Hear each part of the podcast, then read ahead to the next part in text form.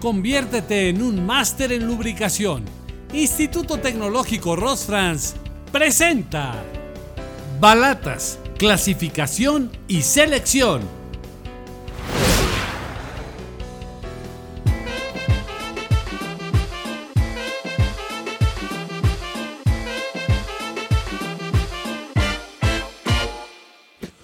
Uno de los sistemas más importantes de tu automóvil es el de frenos, el cual se encarga de reducir la velocidad a la que se desplaza tu automóvil y detenerlo de ser necesario.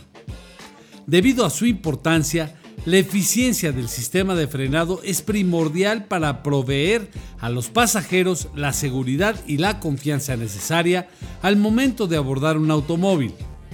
Uno de los componentes de mayor reemplazo para el buen funcionamiento del sistema de frenado son las pastillas o también conocidas como balatas, las cuales son una pasta con una base metálica y su función es entrar en fricción con el disco durante el frenado y con esto disminuir la velocidad del vehículo.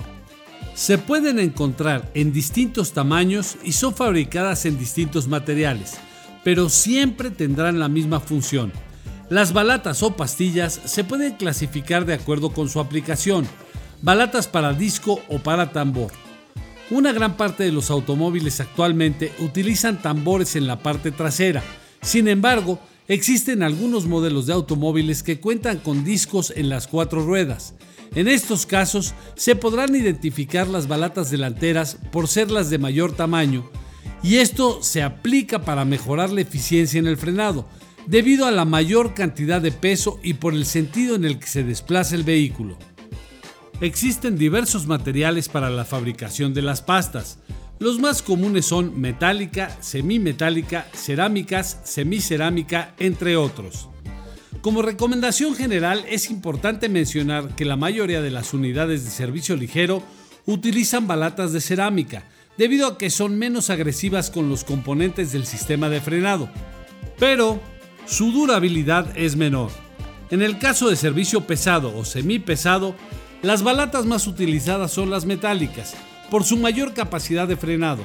Sin embargo, es necesario revisar la marca y modelo de la unidad para tener una recomendación más exacta.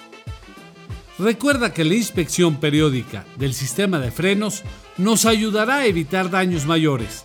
Esta inspección se recomienda cada 10.000 kilómetros o cada 6 meses. Lo que suceda primero. Recuerda visitarnos en todas nuestras redes sociales.